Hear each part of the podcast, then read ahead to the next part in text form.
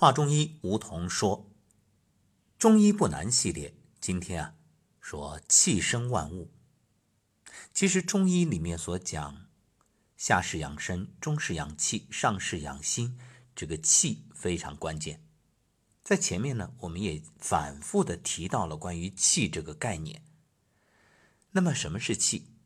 我们说百病皆生于气啊，这是情绪。还有呢，人活着。有这么一个说法，就是保持呼吸，不要断气啊，这就是长寿的秘诀。当然这是调侃了，但是你说重要吧？真重要。就像平时我们看上去每天在呼吸，但是你知道，你都是浅表的，很少有人胸式呼吸，腹式呼吸那就更少了。也就意味着你的肺泡啊，大部分没有被真正的发挥作用。所以建议大家。天气好的时候，你做深呼吸，深度的气体交换。你看中医十二义，呼吸导引，助游按窍，真实灸药。所以这呼吸啊，是养生最重要的。说到这气，它看不见摸不着。有人说，什么气？是不是氧气啊？不是，这里所说的气啊，其实是一种能量，它贯穿人生命之始终。不仅我们生命需要，你看地球能离开气吗？各位有没有想过这个问题？就是地球它为什么漂浮在那儿，它不会掉下去？古人说了“大气举之”，所以这地球啊，就好像是空气中漂浮的那个氢气球，啊，或者说你可以想象成水里漂一个乒乓球这样。那宇宙之气把地球托举起来了，所以能把地球都托起来。你说我们这人体啊，生命啊，被这个气所滋养，那就太正常不过来。所以气所到之处，掌管万物。那我们的农业啊、医学呀，所有一切和气都有着密不可分的关系，就是你谁也离不开。所以古人说的特别清楚，这个气呀，它就是一种宇宙能量。那么。这种能量可以化生万物，只要有生命存在，甚至说有些地方没有生命存在，都有气这种能量存在。所以这个能量它是一种平均的。古人告诉我们，人啊气聚则生，佛家也讲因缘际会啊，或者说叫嗯因缘聚合。那么有因缘聚在一起，于是呢就有了生命。有了五种气：木、火、土、金、水。那么气散则亡。我们常说一个人生命没有了，叫什么？断气儿的，或者咽气儿的。但这里所说的气，其实不是单纯的呼吸之气，是宇宙之气。这个气没有了，无法支撑了，所以生命终结。而这个气呢，它不是只体现在呼吸之上，而是万事万物都体现出来。没有气，也就没有了生命。那么，能量到底有多重要啊？父母给予生，能量给予命，于是我们有了生命。父母把我们生下来，那你要想生存，就是我们说生活，生下来活下去，活下去，那就是能量持续不断的供给。你持续不断的吸收能量，就会生长，就会壮大。人是这样，小草啊，树木啊，动物啊。可以说万物皆如此。若是你根本不知道这个能量，你只是去死学阴阳五行，那还不能算是真正意义上的中医。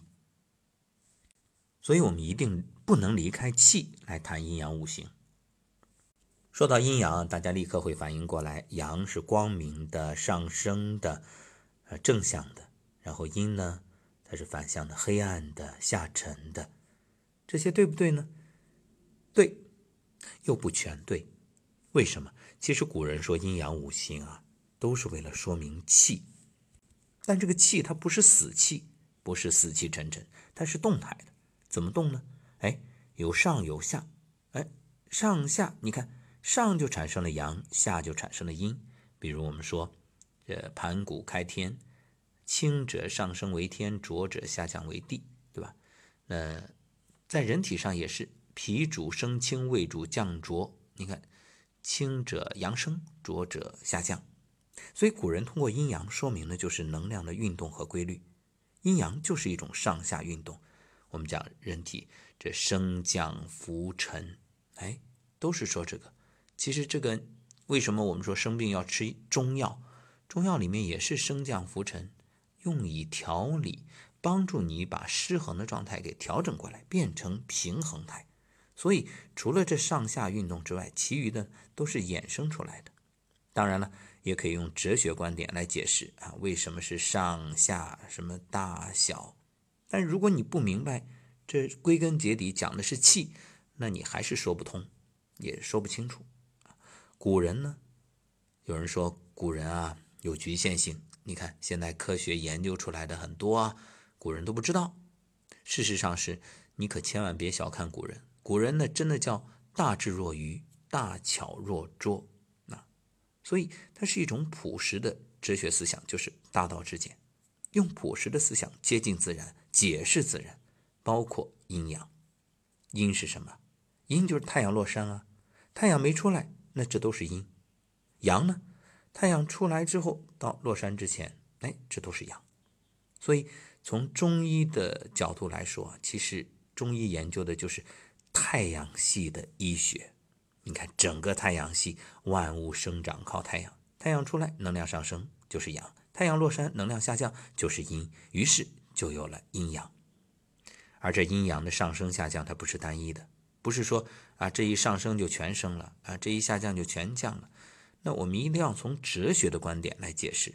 有上升，自然就有下降；有下降，也就自然有上升，啊，只不过多少的问题啊，不能说全升全降。所以气啊，它不是固体，不是说好像你这个两个有形的汽车哐一撞啊，这这这不是这个概念。那么我们说这上升与下降，它真的撞在一起会发生什么现象呢？你看，比如说水向下流。你拿石头堵，能堵住吗？不会啊，它会绕道。所以，中入大海做波涛，堵不住。气也一样，你挡了，它就绕道走。啊，好，那现在我们说上升与下降的气碰在一起会发生什么？它会旋转啊。哎，这一旋，各位你看，一个左边绕上去，一个右边绕下来，所以这一转什么土啊？太极土啊。有了旋转之气，这就是孕育生命的基础。如果没有这个，那就生命很难孕育，所以我们来解释地球。你看，什么叫极地气候？为什么北极生命少？因为它全是下降的气，很少有上升的，所以生命少。沙漠呢，正好相反，哎，几乎都是上升的气，它下降的气少，所以孕育的生命也很少。